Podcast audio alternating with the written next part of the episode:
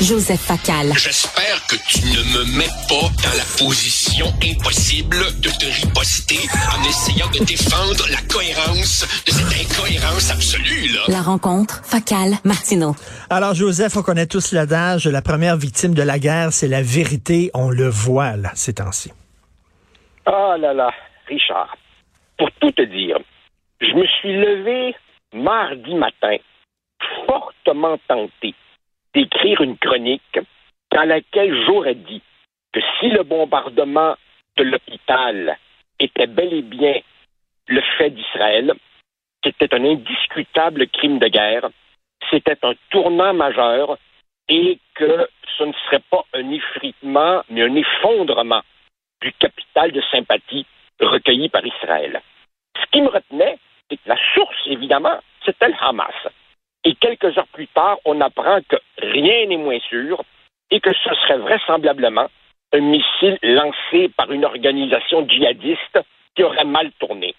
Bref, Richard, nous avons tous été tentés, moi inclus, de conclure avant l'établissement des faits. Et comme tu le dis, s'il est vrai, s'il est vrai que la vérité est la première victime dans une guerre, il me semble que ce est peut-être celui qui contient le plus grand danger, le plus grand danger jamais vu d'escalade et de dérapage fondé justement sur la désinformation. Dans chaque guerre, tous les camps mentent ou en tout cas enjolivent la vérité. Mais cette fois-ci, il se passe deux choses. D'abord, évidemment, c'est que les outils pour mentir ont une sophistication sans précédent. Et d'autre part, parce que, pour des raisons dont on pourra jaser si ça tente, le Moyen-Orient a toujours été un territoire particulièrement propice, fertile pour les théories conspirationnistes et les fake news. Jamais, jamais, jamais le danger causé par la liquidation de la vérité ne pourra avoir des impacts aussi majeurs que cette fois-ci. Et ça, ça joue sur tous les bords. Hein. Regarde, j'ai relayé moi-même dans mes textes, et probablement toi aussi, euh, Joseph, euh, cette, euh, cette information que des bébés auraient été décapités. Joe Biden, en conférence de presse, a dit, j'ai vu les photos de bébés décapités. C'était faux, il n'avait pas vu les photos. Jusqu'à date, jusqu'à maintenant, il n'y a rien qui permet d'affirmer que, est-ce que effectivement il y a des bébés qui ont été décapités? On le sait qu'il y a eu plein d'autres horreurs aussi. Mais tu sais, pour te dire que on ne sait plus ce qui est vrai, ce qui est faux dans ce conflit-là. Richard, ça m'a ramené en tête ta conversation de cette semaine. Souviens-toi, tu parlais avec une jeune doctorante de l'UCAM qui, expliquait que c'est sans précédent la difficulté à établir la vérité. Moi, j'ai vu circuler une autre fake news. Tiens-toi bien. On prétendait sur les réseaux que le Hezbollah, aligné sur l'Iran au sud du Liban, aurait kidnappé un officier du Mossad, donc des services secrets israéliens, et qu'Israël s'apprêterait à attaquer le sud du Liban, donc ouvrir un front nord en représailles. Tout cela est complètement faux. Alors évidemment, euh, d'abord évidemment, nous, les gens des médias, ça nous met en quelque sorte entre l'arbre et l'écorce, parce qu'on doit réagir vite dans un contexte où chacun livre sa propagande et où les réseaux sociaux sont devenus des armes de destruction massive de la vérité. Et euh, Joseph, il y a l'émotion, beaucoup d'émotions dans ce conflit. Écoute, ici à Cube Radio, OK, on est des animateurs, des journalistes, des chercheurs, c'est tout du monde qui sont hein, qui aiment l'information, qui en mangent. Et ça fait cinq ans que Cube Radio existe. Puis euh, quand on mange ensemble, quand on discute, on prend un café, puis là, on parle de n'importe quoi, la souveraineté, Trudeau, le multiculturalisme, on est capable de se parler. Mais moi dire, au cours de la dernière semaine, entre nous, le ton a monté. Puis on est émotif. Puis à un moment donné, on se demande, Christy, on va-tu devoir dire, hey, on parle plus de ce sujet-là parce qu'il y a trop d'émotions là-dedans? Puis on est, on est des professionnels. Richard, j'ai dû avoir euh, une conversation euh, amicale, amicale, respectueuse, mais profonde avec mes propres enfants. sur ce sujet-là. Alors évidemment, il me semble, il me semble qu'on peut à tout le moins, Richard, tirer deux conclusions provisoires.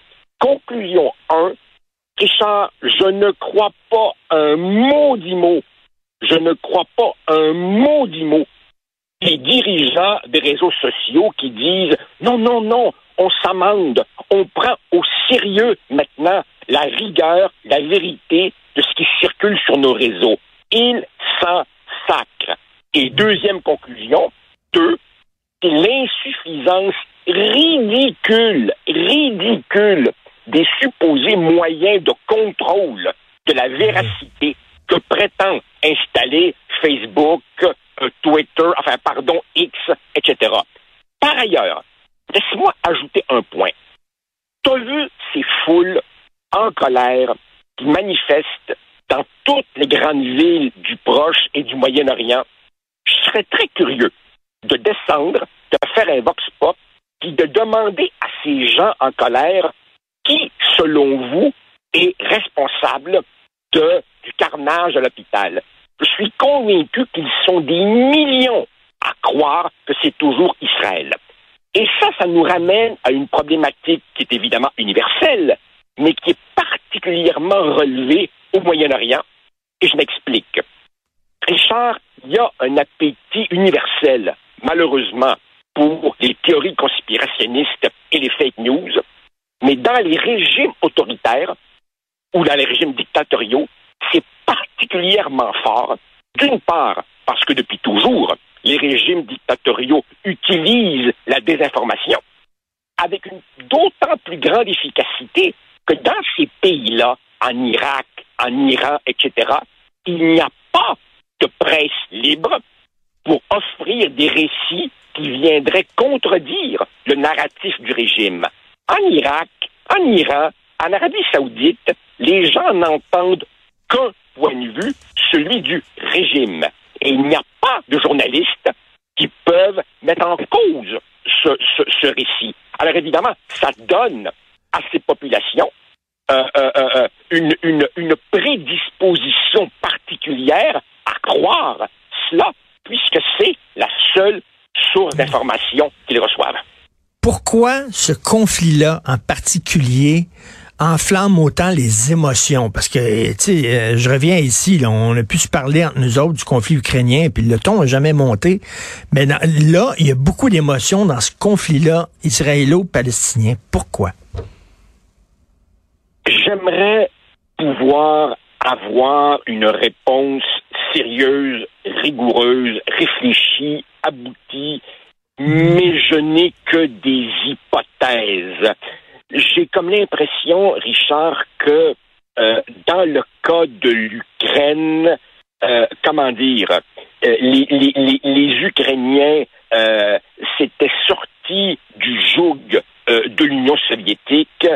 C'est une société relativement développée, relativement avancée, dans laquelle les gens ont leurs deux, trois repas par jour, qui était prête à intégrer l'OTAN, qui faisait des démarches pour joindre l'Union européenne, alors qu'en comparaison, les Palestiniens sont dans la hiérarchie de la souffrance des derniers, des derniers, des derniers, des derniers. Et je crois effectivement qu'il y a une bonne partie de l'opinion publique occidentale qui comprend que les, les, les Palestiniens ont évidemment, évidemment, une relation problématique avec Israël, c'est le moins qu'on puisse dire, mais que les Palestiniens sont aussi totalement manipulés par les régimes arabes voisins. Donc, c'est vraiment le désespoir qui, qui, rend leur cause si sympathique et qui donc enflamme terriblement les esprits. Même notre premier ministre, euh, Justin Trudeau, est tombé dans le piège. Écoute, il a relayé euh, cette information qui venait du Hamas en disant que c'est Israël qui était responsable. Voyons donc, il, il, jamais il, a passé deux secondes pourquoi Israël ferait exploser un hôpital à Gaza la veille même de l'arrivée de Joe Biden? Ça n'avait pas de bon sens. Ben là, écoute, Richard, écoute, j'espère, j'espère que tu n'avais pas besoin, je le dis avec toute ironie, je sais qu'évidemment la réponse est non, J'espère que tu n'avais pas besoin d'une autre démonstration du fait que Justin Trudeau est un oui en politique internationale sitôt qu'il ouvre la bouche. Et il prend même pas la peine de vérifier. Et chez lui, chez lui, tout n'est qu'émotion et ressenti. En ce sens, il est parfaitement emblématique de notre époque. Mais tu sais, je crois que les fake news, je crois que la désinformation fait d'autant plus de ravages qu'elle arrive dans ce que j'appellerais un tissu social propice, fertile. Or, rappelle-toi, au Moyen-Orient, ben, justement, il y a réellement eu de vrais complots. Par exemple, en 1953, la hmm. CIA a renversé le régime mossadé pour installer le Shah d'Iran. Donc, les gens qui habitent ces pays-là sont d'autant plus portés à croire au complot que leur histoire est faite de vrais complots. Ils se sont souvent fait F, trois petits points, par euh, toutes régimes. Donc, évidemment, euh, ils sont assez prédisposés à croire tout cela. Et bien entendu, bien entendu, les théories conspirationnistes permettent à tous ces régimes autocratiques de détourner leurs propres responsabilités. À chaque fois, évidemment, qu'ils sont confrontés à la misère de leur propre peuple, ils ont beau jeu de dire Ah, c'est la puissance sioniste occulte. Hmm soutenu par les États-Unis qui est responsable de, vos malheurs. D'une certaine façon, ils s'en servent pour se dédouaner. Et en plus, par-dessus le marché, comme si ce n'était pas déjà assez dramatique, ben, ces fake news facilitent le recrutement de jeunes paumés qui vont ensuite joindre les rangs d'Al-Qaïda ou de Daesh, parce que dans leur sous-sol, ils auront été abreuvés de niaiseries sur Internet. En tout cas, Stephen King avait écrit un livre de fog hein, où un village était soudainement envahi d'un étrange brouillard. Eh bien là, c'est de fog of war, le brouillard de la guerre, Joseph. Et, ça, a toujours été comme ça, mais la technologie rend ça encore plus pernicieux que jamais. Franchement, Richard, là, on nous sort des images de la Syrie, de l'Irak, de l'Ukraine, et nous fait croire que c'est Gaza. Moi, moi qui suis pourtant, comme toi, instruit, éduqué, allumé, même moi, j'ai hmm. pas les moyens de savoir qu'on est en train de me faire passer un sapin au plan de la propagande. Et là, imagine dans dix ans, toi, avec les progrès de l'intelligence artificielle, ça donne froid dans le dos. Merci beaucoup, Joseph. Bonne journée, on se reparle demain.